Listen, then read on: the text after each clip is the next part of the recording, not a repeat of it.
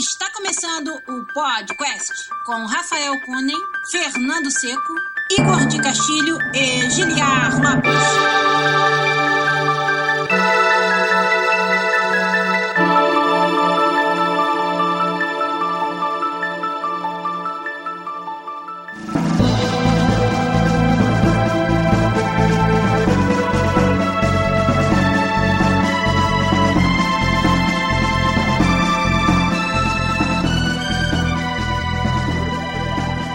Podcast na área, galera! Estamos de volta. Se você já ouviu isso hoje, sinto muito. Nesse que é o único podcast onde você conversa em português com profissionais da indústria de games internacional. Não, quase hoje não foi, hein? A abertura ficou muito melhor da primeira vez, mas tudo bem. Muitos problemas técnicos, mas eu sou Juliano Lopes, produtor dos games da série FIFA, aqui na Electronic Arts, em Vancouver, no Canadá. E comigo, Igor de Castilho, artista lá na Bethesda Game Studios, em Montreal. Tudo bem, Igor? Fala, pessoal, beleza? Beleza, estamos aqui ao vivo via nosso canal do YouTube, youtube.com barra podcastbr e tendo muitas dificuldades para fazer um stream direito. A gente vai com que dá, porque hoje a gente precisa fazer o episódio 246 aqui, vai ter tempo de tentar de novo, mas pra próxima semana eu vou tentar melhorar o setup aqui. A galera que já está no YouTube ajudando a gente, Igor, tem mó galera hoje, muita gente inclusive falando que é a primeira vez que tá conseguindo acompanhar ao vivo no domingão. Vamos ler aqui de cima pra baixo. O Save 123 tá por aí. O Ike, rapaz, o Luiz Monclar lá do GG Devcast. Ô Ike, tô, tô devendo, hein, cara, de ouvir o GG Devcast. Tô com uns três episódios atrasados aí, mas vou botar em dia já já. Quem mais? O, o Emanuel Rutuski, que sempre pede um abraço pra São Luís, no Maranhão. O Corvo Caótico, melhor nome do chat até agora. Quem mais? O Aleatório Randômico, tudo bem, esse é o melhor nome do chat até agora. o Bruno Getter, o William Carvalho, o Pedro Kawati, que falou que é a primeira vez que ele consegue acompanhar. O Guilherme Florindo tá aí. O Shadow B4MV, que também sempre tá com a gente. O Anderson Neal tá aí também. O Michel Pereira. O Gregório Gato, aqui de Vancouver também. E mais uma galera. O Wick falou: ó, estamos na mesma. Eu não escuto a GG faz um tempão. Pois é. então, vamos lá, gente, fazer um episódio sobre vários assuntos legais aí que o Igor trouxe pra gente. Presença do Igor aqui. Como é que tá aí, Igor? A vida de papai. Conta pra gente aí. Tá Como é que massa, cara, tá massa, tá a massa. emoção de ter uma nova vida dentro de Todo dia é uma novidade. Imagina, cara. Muito maneiro. O Rogério Roosevelt já perguntou, hein? O cara nem espera, faz pergunta, a gente responde. Se ainda vai ter live com o jogo do 99 Vidas, que duas semanas atrás eu fiz uma live. Eu quero continuar jogando, quero ver mais do 99 Vidas, então, cara, a hora que tiver uma quinta-feira aí de bobeira, que não tiver jogo essa ideia e tal, quem sabe eu faço mais uma do 99 Vidas. Se essa semana eu fiz God of War, sem spoilers. Quem quiser, dá uma olhada no nosso canal aí, que tem uma livezinha bem curtinha sobre God of War, você vai me ver, eu morri umas cinco vezes, mas a gente conversou sobre o jogo lá, parecia Dark Souls, rapaz, tava foda. Ó, o Igor fazendo live do quarto do neném é muito cuticute. Alô, Igor. Aqui em casa sobrou ou o quarto do, ou quarto do bebê ou o banheiro, né? Provavelmente, essa altura, a sala é do bebê, o quarto é do bebê, o banheiro é do bebê. É tudo, né? Tomou conta, mano. Imagina, cara. Muito maneiro. Então, Igor, vamos começar o episódio 246 do podcast ao vivo no YouTube, do jeito que dá, mas também pra galera que ouve a versão editada pelo querido Zabuzeta. Então, vamos começar agora. Vamos lá.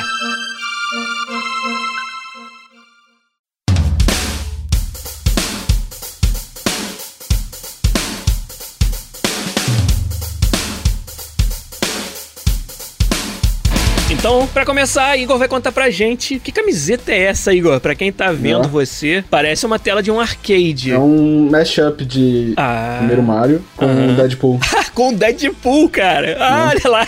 Muito maneiro. Quem não, não acompanhou no YouTube perdeu essa, vai ficar só com gostinho aqui no áudio, mas tudo bem. O Shadow W4MV gostou muito da discussão sobre hockey no último episódio, mesmo tendo uma opinião contrária. A gente recebeu uma mensagem muito legal do nosso ouvinte Davi Panis. Pra quem não ouviu, né? A gente falou sobre violência nos games semana passada e usamos exemplos até de outras mídias e de esporte. E o hockey foi um dos esportes que a gente usou como exemplo. O Davi Panis mandou um e-mail pra gente no nosso contato podcast.com.br muito legal, onde ele explica por que ele discorda da nossa opinião. E ele expõe detalhes sobre o hockey, sobre a É, apreciação cultura dele, e mais, da é. cultura e tal, que é muito interessante e com certeza existem vários lados dessa conversa. E muito mais do que achar que é certo ou errado, você pode simplesmente dizer que é pra você ou não. Né? O hockey é pra alguns, e não é pra, pra outros. Eu tentei entrar e não consegui. Já o UFC eu gosto, o Seco não gosta. Então acho que é, que é normal. E o mais importante foi ter falado, foi ter exposto esse assunto. Então, o Igor, mais uma vez, obrigado, cara, por ter inspirado a gente a falar sobre violência na semana passada. A galera gostou demais. Foi um episódio que teve uma repercussão muito boa. Tomara que esse de hoje também tenha. E para começar, a gente vai falar um pouquinho sobre o que a gente tem jogado, feito, assistido aí, que vale a pena comentar. Igor, você quer começar dessa vez, então, atualizar Ah, a sim, gente sim. no que, que você tem feito? Eu finalmente tive tempo de jogar um pouquinho. Sexta-feira lançaram o Donkey Kong pra Switch, né? Que é Tropical um, Freeze. Um jogo que saiu originalmente pro Wii U, né? E agora foi. foi Isso, eu, eu joguei no Ele Igor. foi adaptado com algumas mudanças interessantes, assim. Eles adicionaram um modo easy no jogo, que de um jeito bem interessante, assim, sabe? Eles adicionaram um personagem novo. Ele tem algumas skills que fazem o jogo ficar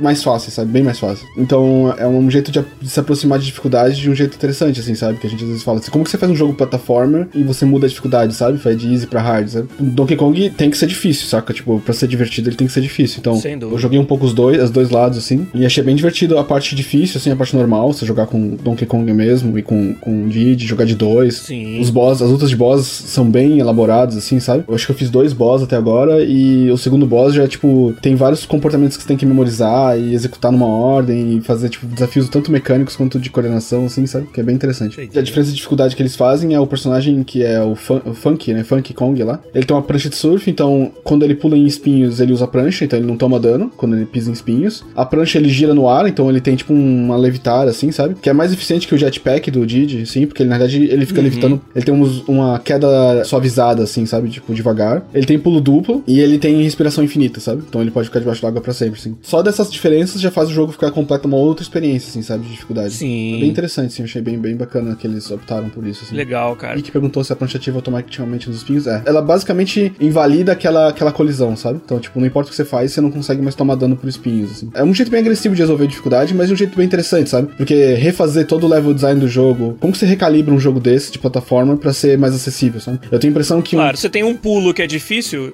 como é que você vai fazer ele ficar fácil? Não, então né? você tem uma sequência de Realmente é inimigos que foi planejada de um jeito e você é difícil de executar elas, tipo, você. O Donkey Kong tem muito isso de tempo, né? Então às vezes o, o cenário tá correndo atrás e você tem que executar pulos na ordem certa, sabe? É a hora que você começa a morrer bastante no Donkey Kong, é quando você começa a Isso. não executar esses, esses pulos. Tendo pulo duplo e um pulo suavizado, cara, você consegue executar, pular quase que um desafio inteiro, assim, sabe? Você pode ignorar um desafio inteiro fazendo Uhum. isso. Então é bem interessante, assim, pra, pra como uma outra solução criativa de como lidar com dificuldades, sabe? Dificuldade é um assunto que dá podcasts aí um ano inteiro, né? Sim, sim. E ainda mais vendo como a Nintendo tá realmente engajada em tornar seus jogos mais acessíveis, mais casuais, É. não sei se eu é a tenho a impressão que o palavra, Donkey mas... Kong foi bastante criticado no Wii U por isso, sabe? Ah. Porque a única diferença do Switch é esse personagem, sabe? Eles adicionaram esse personagem Uhum. que faz o jogo ficar mais fácil. Então, essa é a principal mudança do Wii pro Switch, é esse personagem. E provavelmente é um reflexo de alguma crítica ou alguma coisa que eles pararam e pensaram. É, a gente fez um Donkey Kong que é bem tradicional e bem clássico. Que Donkey Kong, pra mim, é um dos jogos mais difíceis do Super Nintendo, assim. É muito difícil, sabe? Sim. O Donkey Kong do 3DS também, que não é o Tropical Freeze, é um outro nome. Cara, um dos melhores jogos de plataforma que eu já joguei, mas muito difícil. Inclusive pra pegar tudo. Tem fases de bônus que são ainda mais difíceis. São aqueles desafios mesmo que você, você vai, vai tentar, sem brincadeira, 100 vezes pra conseguir passar, sabe? E é muito gostoso. E é engraçado que se você habilita esse personagem, você não tem como mudar depois, sabe? Você tem que jogar o jogo inteiro com aquele com aquilo. Então é um setup que você tem que tomar uma decisão no começo, que vai que é basicamente se você vai querer jogar no fácil ou no difícil. sabe? É bem interessante.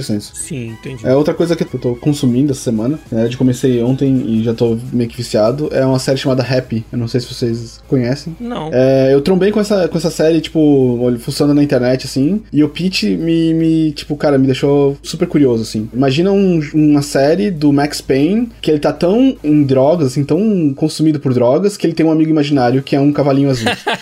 ok. Cara, e isso meio que define mesmo a série, Um assim. cavalinho azul. Então Tá a bom. série é esse cara que é um policial, tipo Max Payne, ex-policial, tá tipo bizarro, totalmente além do crime, assim, sabe? Tipo, o cara deu a volta, assim, sabe? Ele tentou seguir o caminho pelo sistema, descobriu que o sistema é falho, e agora ele tá, tipo, do outro lado, assim, tentando fazer justiça com as próprias mãos, assim. Só que ele tá, tipo, Entendi. totalmente atordoado, assim, ele transcendeu o limiar do que é normal, assim, sabe? E agora ele tem essa presença que é esse amigo imaginário, assim, sabe? Que, que é o Caralho. Happy.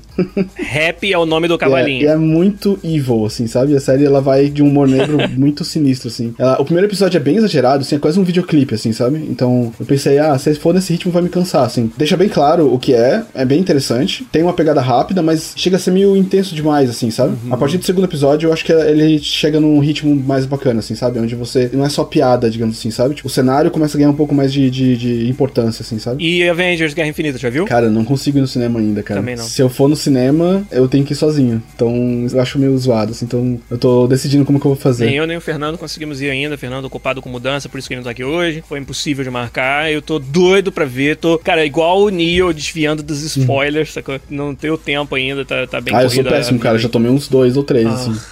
Foda. Então, por favor, não. Esse tipo da coisa não divida com os amigos, tá?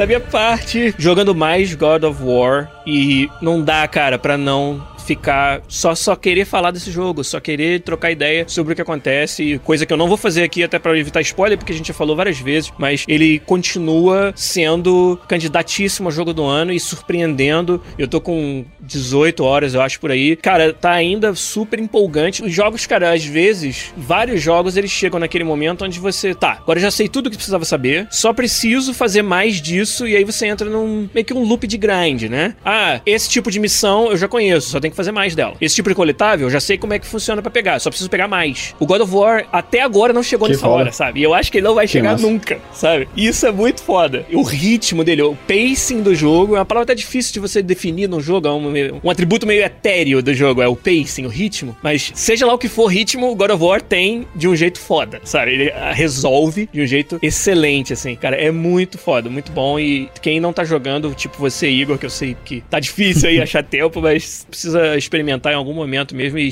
desvia de spoiler, vai experimentar do seu jeito, assim. E de assistir, cara, a gente voltou, minha esposa e eu, a ver um seriado que agora estreou a temporada 2, que eu já falei no podcast, mas queria lembrar pra todo mundo: The Handmaid's Tale. A história da Ama, que é um futuro distópico onde um regime totalitário tomou conta dos Estados Unidos. É engraçado que nessa história o Canadá é o refúgio, sabe? É pra onde as pessoas fogem desse, desse regime. E uma outra característica desse mundo é que as mulheres não são mais férteis. Uma em cada, sei lá, mil gravidezes dá certo, sabe? Uma em cada mil tentativas de ter um filho dá certo. Então, e assim, não é, não é da tentativa. É uma em cada mil mulheres é fértil. Então, aquelas que são férteis se tornam um recurso que é disputado por governos e elas se tornam praticamente um objeto. Cara, eu já contei muito sobre essa série aqui, como os ricos têm uma quase que escrava que é uma mulher fértil dentro de casa para poder gerar os filhos daquela família, sabe? Já que a, a mulher da família não é fértil. E é, cara, é sensacional. A história morre num cliffhanger na primeira temporada e agora voltou a segunda. Já vimos três episódios, eu acho, dois ou três episódios. E recomendadíssimo, inclusive, ir atrás da primeira temporada de Handmaid's Tale, que é, cara, fantástico. Parada pra você pensar, pra você, sabe, explodir a cabeça. Muito foda. Série é muito, Seriado boa, muito boa mesmo. Eu também tô assistindo ela. E acho muito, muito legal a discussão de gênero, assim, a- o poder de empatia que dá pra ter sobre como é ser mulher, sabe? Tipo, não, não, não só no contexto da série, mas que extrapola um pouco, de, pode se imaginar de forma metafórica. Falei assim. pra minha esposa foi exatamente isso, Igor. Poucas são as oportunidades que nós homens vamos ter na vida de ter a simpatia. Tem que ter uma sensibilidade de quem faz o seriado, ou o filme, ou a obra, muito grande de transmitir o que que isso significa, como que você se sente. E a gente nunca vai saber 100%. Não tô dizendo que substitui você estar na pele de alguém, mas é o mais próximo que eu acho que você consegue chegar. É quando é bem contado, é quando é bem mostrado. E esse seriado é um seriado que faz isso. Cara, o que gera de conversa entre eu e minha esposa sobre essas coisas é, já faz valer a pena, sabe? Só, só o, o material que ele proporciona fora já faz valer a pena pra caralho assistir. Então, recomendado pra todo mundo, Handmaid's Tale.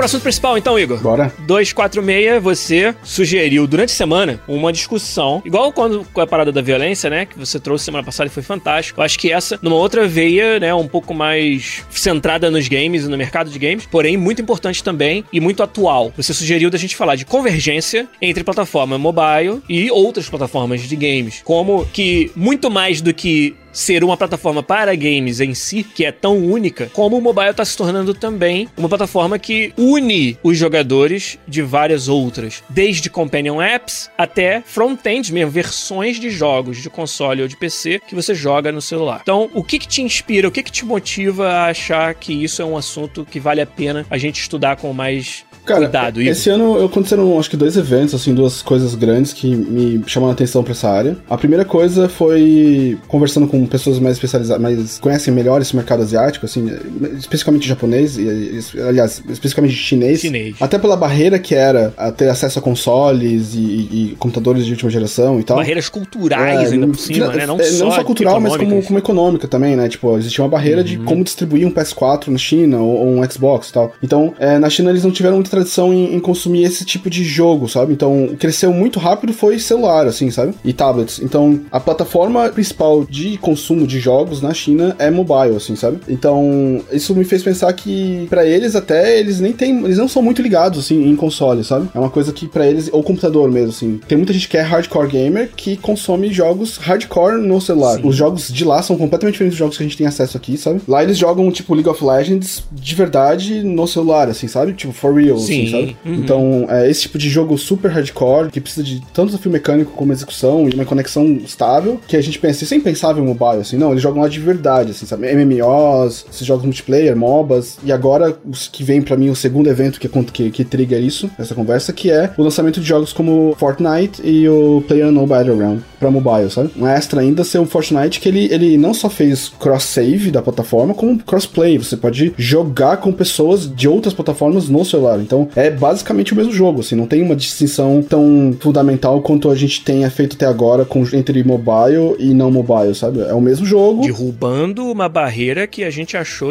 que era intransponível até então. Né? Então isso me faz pensar o que isso significa pro futuro, assim, sabe? Então eu vejo pessoas que têm crianças que as crianças não dão bola pra videogame que não é celular. Então elas não dão muita bola pra console, pra TV, porque é muito limitado, é uma coisa que tá só na TV, que não pode carregar, sabe? Tipo, depende de deixarem ele usar a TV, sabe? Tá, tá, tá disponível. E a outra coisa é do tipo, os jogos são diferentes. Eu já vejo uma tendência nas crianças, assim, uma nova geração, onde mobile se torna mais relevante do que essas outras plataformas, assim, sabe? Ou até a plataforma ideal mais do que as outras, assim. Curiosamente, assim, sabe? Então eu fico pensando o que, que pode significar num futuro próximo isso, assim, sabe? Talvez pra jogos grandes continuarem relevantes, eles precisam ter uma versão convergente no mobile, eles precisam ter uma versão que também funcione no mobile para manter essa, sabe, essa nova geração envolvida e jogar, e, né, fazer essa transição, talvez, entre nova geração com a atual. Tem várias coisas que eu, que eu fico pensando o que, que pode acontecer com essa, essa relação entre mobile e não mobile, sabe? O que que, o que, que isso implica para desenvolvedor, para jogos, para o futuro consumo, o que, que a gente vai fazer com isso, assim, no futuro próximo. Entendi, cara. Realmente tem muito pano pra manga aí. Uma coisa que ficou muito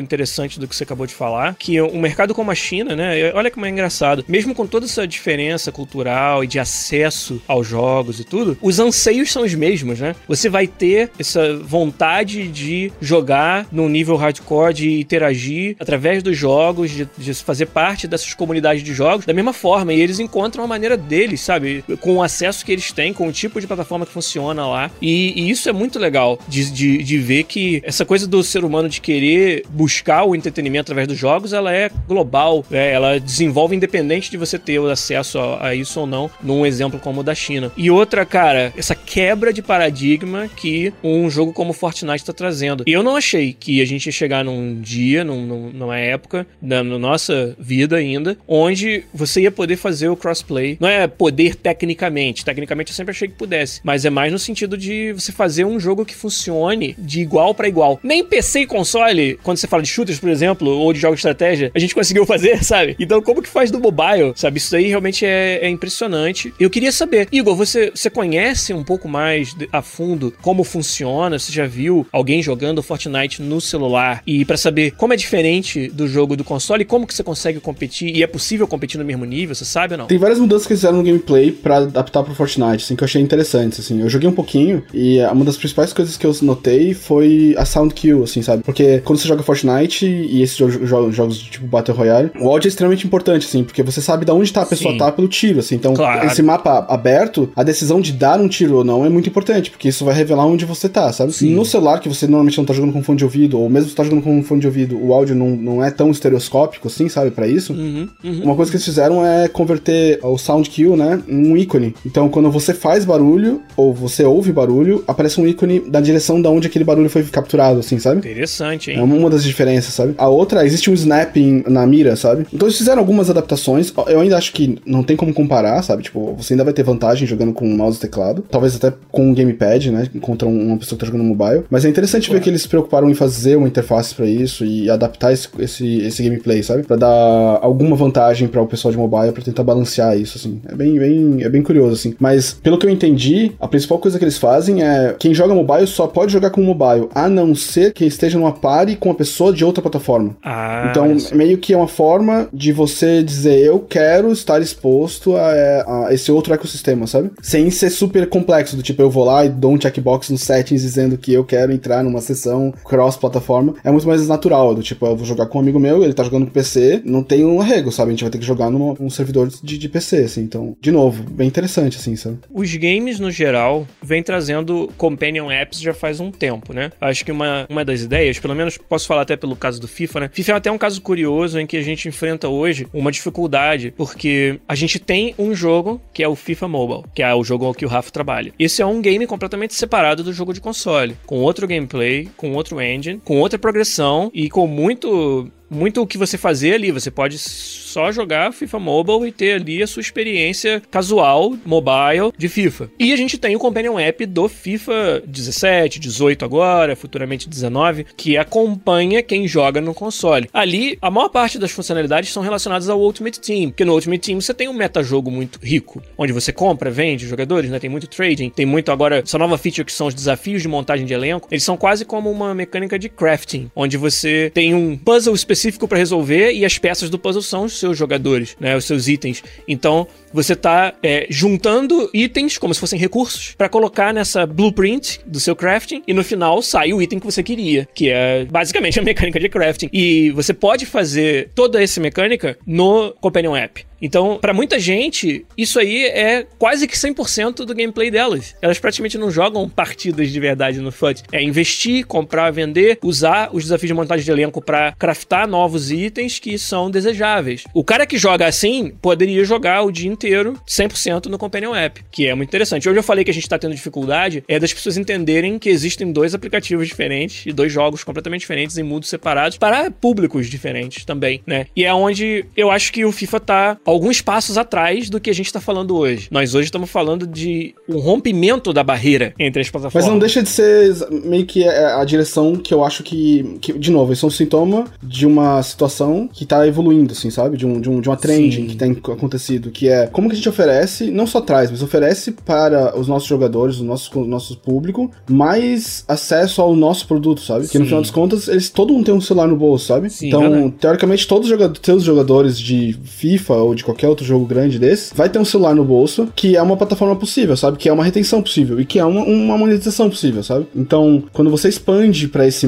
outro ecossistema, se você faz um jogo separado, você vai ter que fazer tudo do zero. Você vai ter que refazer retenção, você vai ter que refazer a aquisição. Na verdade, você não resolveu o problema É, você não nenhum. resolve o problema. Você- Você tá apostando que a sua IP é é forte o suficiente pra trazer uma aquisição nova de usuário. Mas se você já tem essa plataforma e você já tem esse, esse acesso a esse, cons- esse público, você estende a uma plataforma nova, você não só tá trazendo esse pessoal pra ficar mais tempo no seu produto, como você tá trazendo mais gente, sabe? Então, eu acho que isso é um, meio que um caminho inevitável pra grandes, pra grandes marcas, assim, é ter pelo menos um companion app. Pra esses jogos como esses produtos como serviços, que eu acho que é uma tendência forte, estender uma parte desse ecossistema, vou lá boas formas de fazer isso para uma plataforma mobile é, é fundamental, assim, sabe? Então, eu acho que companion apps é uma coisa que World of Warcraft meio que já fazia isso com com Armor, com o WoW Armory, né, que é você pode não Sim. só ver e conversar com as pessoas do jogo pelo celular, como também acessar toda a Action House, né, toda a parte de venda entre jogadores pelo app. Então, isso é uma forma bem inteligente de manter a pessoa no jogo, assim, pensando no jogo, para que ela quando ela voltar do trabalho depois, ela volte e colha tudo que ela conseguiu pelo celular, sabe? Então, eu acho que esses companion apps foram é um passo tímido nessa direção, mas a tendência é, é- é descobrir como fazer o, cada vez mais o seu jogo dentro. Como que eu faço um God of War mobile pra pessoa poder jogar o God of War que ela jogava no PS4, sabe? Tipo, tem só vantagens nisso, sabe? Pro desenvolvedor e pro, pro consumidor só tem vantagens nisso, assim, sabe? Tipo, o Fortnite, é um- acho que um passo deles terem feito esse essa plataforma mobile dentro do jogo e a trazer esse pessoal é genial, assim, é brilhante, assim. A gente só vai saber quando a gente, se a gente tiver acesso a números na Ásia, principalmente, sabe? Sim. E tipo, quando essas pessoas lá tiver dizendo o quanto deles estão jogando Fortnite, sabe? O quão o Fortnite é- Uhum. ficou grande lá depois disso, porque eles são o maior, o maior mercado nessa que ainda é meio nebuloso pra gente, sabe? É até difícil, né, a gente relacionar e desenvolver soluções para um mercado que não, não é exatamente o da nossa casa, né? Não é, não é o que a gente está acostumado. Isso aí é um problema que as empresas do Ocidente estão tentando resolver, tentando se integrar nisso e a Epic com o Fortnite tá, tá realmente. Ela puxou o envelope, né? Ela curva. definitivamente falou: vamos double down, vamos, vamos all the way. A gente vai, vai fazer, vai até o final. Porque Sim. eles têm uma engine que consegue exportar pro mobile, eles falaram, eles têm uma, equipe técnica que é, é competente o suficiente e falaram: a gente consegue vencer esse desafio pra mobile, então vamos fazer, vamos ver o que acontece, sabe? Outra coisa interessante, hein? Quanto mais engines agora vão precisar ser capazes de fazer um deploy daquele mesmo jogo nas plataformas mobile. Com certeza. com toda a otimização e conversão de asset, seja lá o que for que precisa ser feito. Mas olha como isso agora vai se tornar um, um requisito, cara. É impressionante. Então, tem uma coisa interessante até que alguém comentou aqui sobre, ah, será que existe, vai existir celular pra game? O Pablo Rodrigues perguntou, e o, o Guilherme Florindo respondeu já até que a Razer já lançou um, um celular pra game, né? Sim. Existe uma estagnação tecnológica em celulares, assim, que as pessoas não estão mais trocando de de celular, sabe? Não existe um motivo pra trocar de celular mais, sabe? Então, eu ainda acho que isso é uma outra forma de fabricantes de celular puxar a tecnologia pra frente, assim, sabe? Que é, beleza, você precisa de um novo celular porque vai sair o God of War e o próximo God of War só vai rodar, tipo, como o jogo que você quer. Então, tem, existe um interesse até deles em que isso aconteça, assim, sabe? Claro. Da mesma forma que isso daí alimentou a Nvidia e a TI, alimentou esse mercado do- durante toda a existência dele. Foram os games que empurraram o envelope pra frente, né? É, então, então eu acho que até nisso é aquela coisa de quando várias peças caem no lugar, sabe? Sim. Então eu sinto que tem existe uma não existia uma, uma interesse nisso na parte de fabricante de hardware em fazer celulares que focassem em produzir jogos de altíssima qualidade, porque Sim. não existia exatamente um público tão tão uma demanda tão grande pra isso, sabe? Mas agora existe uma demanda porque eles precisam justificar novos celulares, então eles vão querer provavelmente investir nisso, sabe? Então uma Apple, Entendi. uma Samsung vai querer que o próximo jogo X saia na plataforma dela, sabe? Pra justificar essa aquisição, sabe? Então acho que até nesse lado isso vai acontecer. E aí quando mais, di- mais dinheiro começa a ser jogado nessa ideia, mais dessas ideias começam a vingar, sabe? Claro. Como tudo, né? Sim, sim.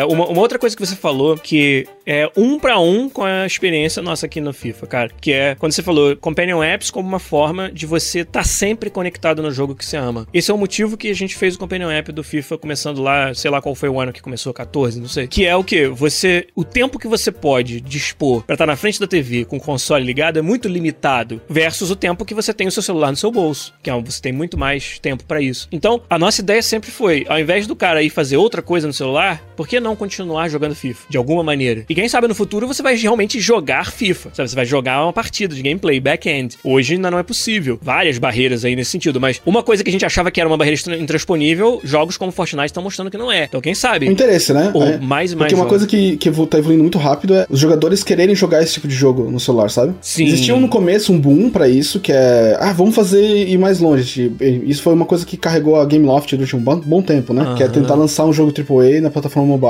Só que agora as pessoas mudaram o interesse, assim, sabe? Tipo, mais gente tá jogando coisas como Angry Birds ou, sei lá, Candy Crush. Sim. E mudou a a visão do mobile pra isso, assim. Mas agora eu acho que tá voltando um trend, assim, sabe? Que é do tipo, beleza, é, esses caras foram grandes porque eles trouxeram novos jogadores que não existiam, eles não eram consumidores de jogos. Então, Verdade. existia, sei lá, Foi importante. 1% da população consumia jogo, agora, sei lá, 50% da população joga, consome algum tipo de jogo, sabe? Por causa desse- dessas, desses jogos. Mas agora todo mundo tem um hardware disponível, então existe uma plataforma, e existe esse outro tanto de jogador disponível aí que não tá sendo acessado por esses grandes jogos, assim, sabe? Eu acho que tá voltando esse trend de tentar lançar, de, de interesse das pessoas em quererem jogar esses jogos, sabe? É, eu acho que o Switch também ajuda a provar esse ponto, sabe? Que é você ter uma plataforma que é mais conveniente do que simplesmente ter que sentar no sofá pra jogar um jogo, sabe? Sim. Eu acho que o Switch provou que existe demanda pra gente que não quer ficar limitado a um sofá, sabe? Cara, que explosão de mente agora. O Switch é, é genial, cara. Essa- o Switch é a resposta que a Nintendo encontrou do jeito dela. Que o jeito da Nintendo é disrupt, é fazer seu próprio. A Nintendo nunca ia fazer a integração dos jogos dela com o celular. Ela vai fazer o celular dela. né?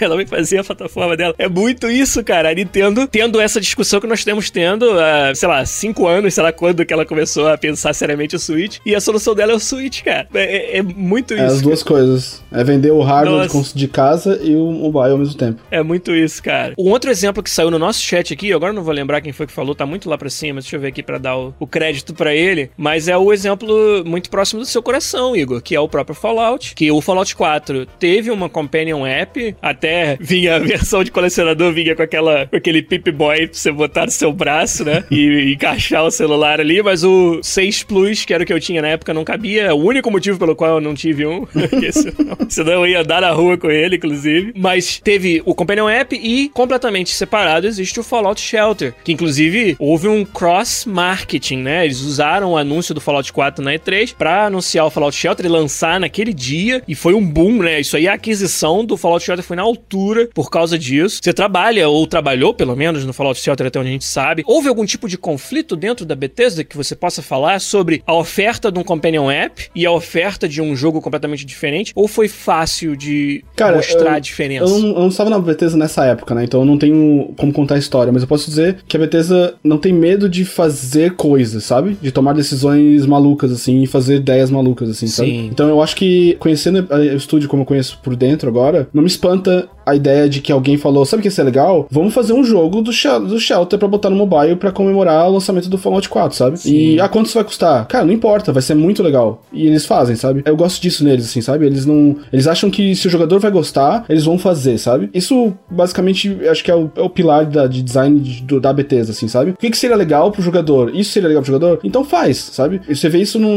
num- em qualquer Elder Scroll, em qualquer Fallout, sabe? É um monte de feature maluca, às vezes, colocada num, num mesmo jogo, porque, ah, porque tal, eu acho que o jogador ia gostar de fazer isso, sabe? É um cara que acordou um dia e Sim. pensou, pô, sabe o que ia ser legal? Ia ser legal se eu pudesse beber água e eu ter um, um recurso de lá que faz, sabe? Tipo, e, aí- e aí o cara vai lá e programa, sabe? Coloca no jogo. Então, Sabe o que é esse legal? Modo sobrevivência no Fallout, onde tudo você tem que correr atrás. Comida, água, dormir. Eu hoje eu consigo imaginar por isso, assim, sabe? Eu acho que uma coisa que, que ficou de lição disso é que o Shelter fez muito mais sucesso do que foi do que era esperado dele, sabe? Então, Entendi. ficou bem óbvio que existe demanda pra essas IPs em outras plataformas, sabe? Então, eu acho que isso, é- isso é bem bacana, assim, sabe? De pensar. E isso é pra todo mundo, assim, sabe? Eu acho que é uma trend que todas as empresas estão fazendo, que é pensar como que eles conseguem acessar esse mercado, sabe? De qualquer forma criativa que você consegue, de novo, que é o que a gente fala, que é trazer esse consumidor. O passo mais tímido que eu falo é seria o Companion App e relançar um jogo diferente, que é o que todo mundo tem feito, que é tentar lançar um FIFA pra mobile e um Companion App pra mobile. É lançar um, um Assassin's Creed mo- Companion App e um Assassin's Creed pra mobile, sabe? E seria um passo mais tímido. um Tomb Raider Go lá, Lara Croft Go, Hitman Go. Nada a ver com o gameplay, mas super dentro da IP, sabe? E muito sucesso, né? Esses jogos, pô, fizeram muito sucesso. Então eu acho que isso é um passo tímido pra isso, mas ainda vem o próximo passo, sabe? Que é a convergência completa, assim, sabe? Que é Uhum. você trazer. Eu acho que mais e mais os jogos vão ter coisas que as pessoas vão pensar. Porque o celular é um recurso disponível, sabe? Não é mais como um motion, sei lá, um emote, sabe? Ou sei lá, nem um emote é um mau exemplo, mas um move pro PS4. É. Que uma parte do seu público vai ter. Então quando você vai desenvolver uma feature. Ou mesmo o É VR. o mesmo VR. Então, se você vai planejar um jogo e você vai dizer, pô, eu vou fazer isso, mas, putz, parte do meu público não vai ter acesso a isso porque eles não compraram o emote, sabe? O acessório que faz isso. Eu acho que o celular é diferente, sabe? Porque é muito mais fácil imaginar que todo mundo vai ter o celular e não o jogo do que o contrário, sabe? Então, fazer coisas que funcionam para aquelas pessoas, mesmo que elas não joguem o jogo e esperando que elas venham pro jogo principal ou que isso seja o suficiente, aí que tá o segredo, né? O pulo do gato. pulo do gato, é.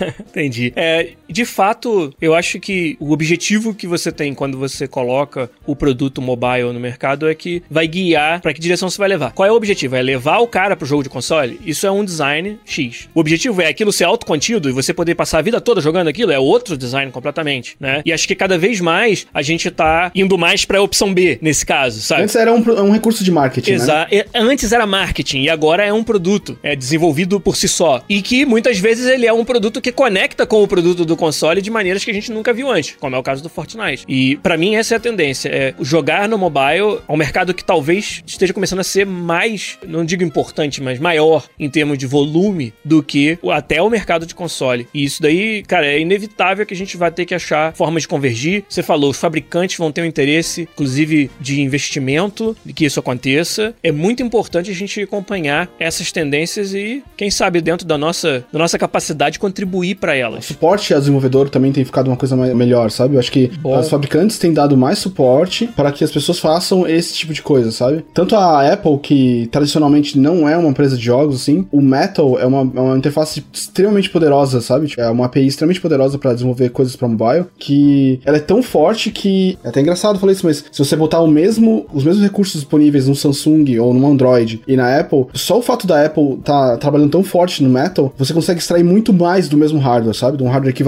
assim, né? Então, mesmo quando você bota no papel os mesmos números, você vê coisas no. Quando você bota o mesmo resultado numa, num ou no outro, você percebe que o Apple vai mais longe, assim, ela consegue entregar um frame rate maior, uma consistência de frame rate melhor, uma biblioteca de, de shaders até mais interessante, sabe? Coisa que no Android, às vezes você fala, pô, mas isso ainda tá caminhando, você tem que usar outras coisas, sabe? Então, é, é bem interessante. Isso é igual, Igor. É idêntico à indústria de placas de vídeo 10 anos atrás. Que era justamente, caralho, o driver da NVIDIA, as implementações de comandos de OpenGL e Direct 3D que eles fazem são melhores ou piores do que o da ATI. Então, o seu jogo nessa placa vai, vai ter essa, esse desempenho, essas features que na outra não vai ter, sabe? E o interesse desses provedores de plataforma em empurrar as coisas pra frente, em dar pro desenvolvedor ferramentas pra eles desenvolverem jogos mais eficientes e mais bonitos, mais chamativos na sua plataforma versus o concorrente. Lá em 2001, né? Estamos falando de 17 anos atrás já. Cara, tô velho, puta que pariu. Lá na Paralelo, começando a nossa carreira, a gente não é ninguém. A gente é um estúdiozinho com oito pessoas no Rio. A gente recebia placas de vídeo da Nvidia de graça para botar o nosso fazer o nosso engine que a gente desenvolvia ser mais otimizado para elas e poder às vezes era um quote que eles precisavam, entendeu? Fábio Policarpo, famoso pesquisador, desenvolvedor de rendering, disse que com a Nvidia, não sei qual, eu consigo fazer não sei o quê. Às vezes era isso que precisava, sabe? Cara, eles, eles davam placa de vídeo, a gente ganhou PCs inteiros, Igor, da Nvidia, Uau. a representação dela no Brasil, só por causa disso. É- era um push muito forte das plataformas, que com certeza agora é o papel que uma Apple, que uma Samsung vão, vão desempenhar. O Android, eu acho a complicação da multitude de fabricantes acaba diluindo o investimento. A Samsung a gente sabe que é muito forte. Ela investe, ela tem estúdio no Brasil, cara. A Black River lá em Manaus, onde eles desenvolvem muita coisa maneira, mas o fato de ser fragmentado atrapalha você concentrar os esforços. Já a Apple, o monstro que ela é, eu acho que tem uma condição maior de fazer coisas mais pontuais, especializadas e tal. Mas é como você falou, a Apple não é um desenvolvedor de game e tem muita coisa. A Apple é uma empresa também, tipo uma Microsoft da vida, com a mão em muitos lugares diferentes. Então, é interessante, cara. É complicado, mas muito,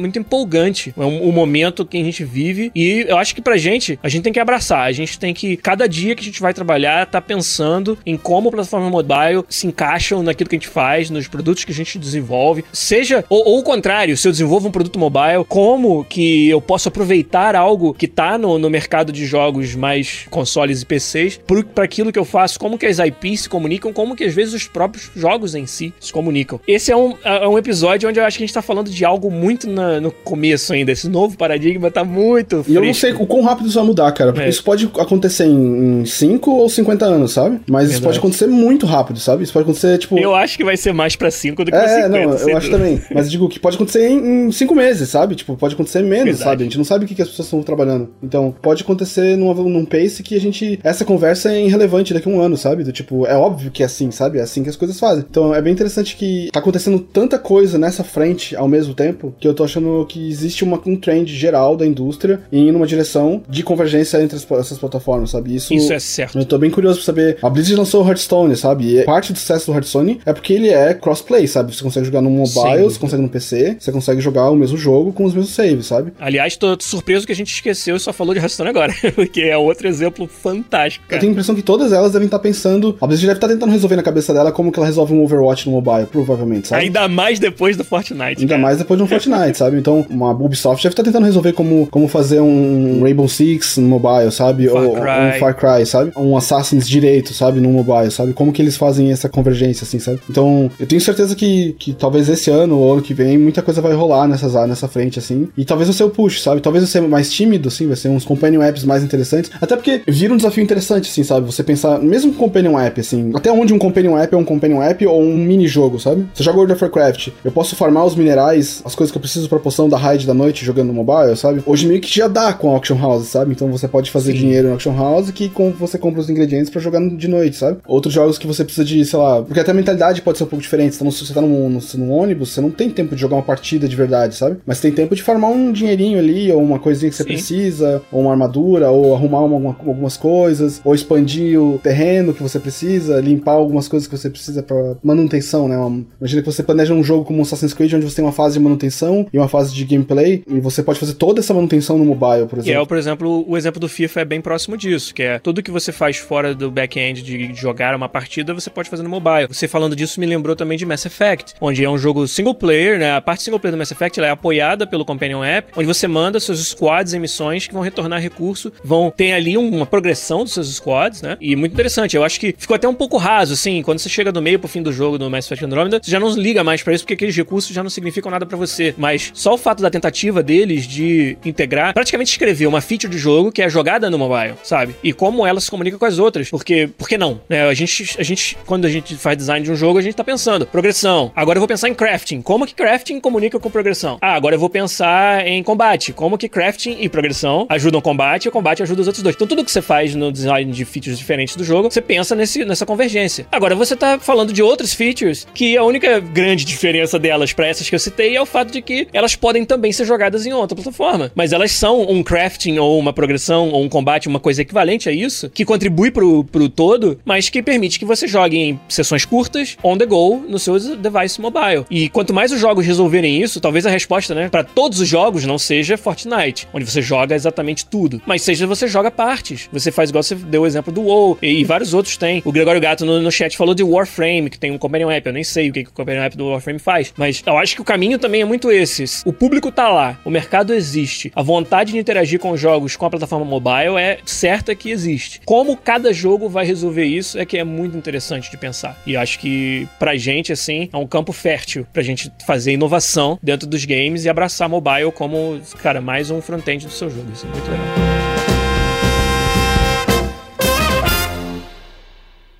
Pod Quiz.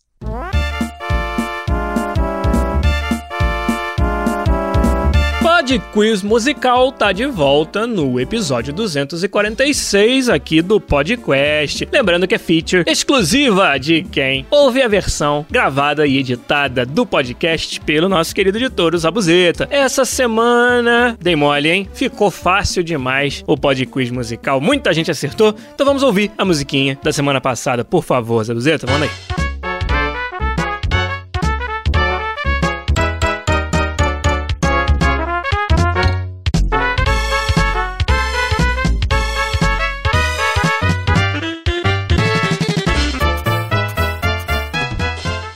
Isso aí, pra quem não sabe, é muito fácil, né? Aladdin, especificamente a versão de Super Nintendo, mas valeu quem respondeu simplesmente o nome do jogo. Música realmente que fica na cabeça, gruda que nem chiclete, daquela fase onde o Aladdin tá andando pela, pela cidade, pulando lá pelas janelas dos prédios. E o primeirão de todos no Pod Quiz essa semana foi o nosso patrono e ouvinte de longa data, o Brawler Lopes. Acertou de primeira de novo, acho que é a segunda semana seguida que o Brawler é o primeirão. Além dele, como eu falei, muita gente, vamos ler só os nomes dos 10 primeiros. O Game Shark, o Fernando Santos, campeão emérito aí do Pod Quiz musical, a Bela Gonzaga e o Bruno Bronco Morassi, um abraço pra vocês. O Felipe Bacelar, o Chacal lá do Boleiragem, o Bruno Baer, que é o Killerazos do podcast Baixo Frente Soco, o Robinho do Boleiragem também, o Rafael Bacelar, o Vanilo Alexandre e o Rafael Henrique Ferreira. Todos esses e muitos outros acertaram Aladdin essa semana do Super Nintendo. Então, já que vocês reclamaram que tava muito fácil, agora Eu quero ver. Vamos mandar um podcast musical bem mais difícil esse- essa semana pra ver quem realmente conhece as trilhas sonoras dos games. Manda aí, Zabuzê.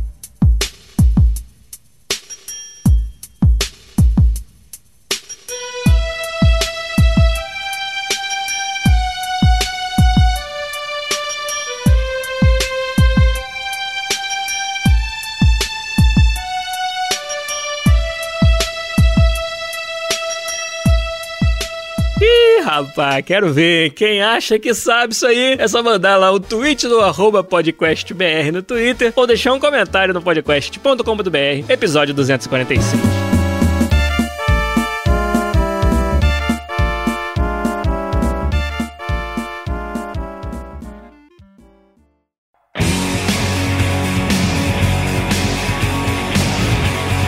Foi isso. Fechando podcast 246. Hoje, de novo, igual a semana passada, o chat pegou fogo, cara. A galera conversando entre si e trazendo sugestões pra gente. Queria agradecer demais a participação de vocês. Mandar um abraço de coração pra todo mundo que tá vendo a gente. Cara, muita, muita participação. Um abraço pra você, Igor de Castilho, que veio aqui ajudar a fazer o podcast, trazer mais um assunto foda, que não vai ser nem de longe a última vez que a gente fala sobre isso aqui, cara. Massa, massa. Valeu, cara. Olha, tenha um bom domingo, bom fim de semana pra todo mundo. Um abraço pra vocês. Giliar Lopes se despede aqui. E deixe seus comentários aí. Quem não pôde participar na live, cara, a gente tá sempre interagindo com vocês lá. No nosso site também, podcast.com.br. Deixe seu comentário lá. Manda e-mail pra gente aí. Vamos, vamos, vamos falando, vamos falando sobre esses assuntos como plataforma mobile, que com certeza tem tudo a ver com o nosso futuro aí, presente e o futuro dos games. Mas por hoje, Giliar Lopes, Igor de Castilho ficam por aqui. Um abraço pra vocês. Até a próxima, gente. Tchau.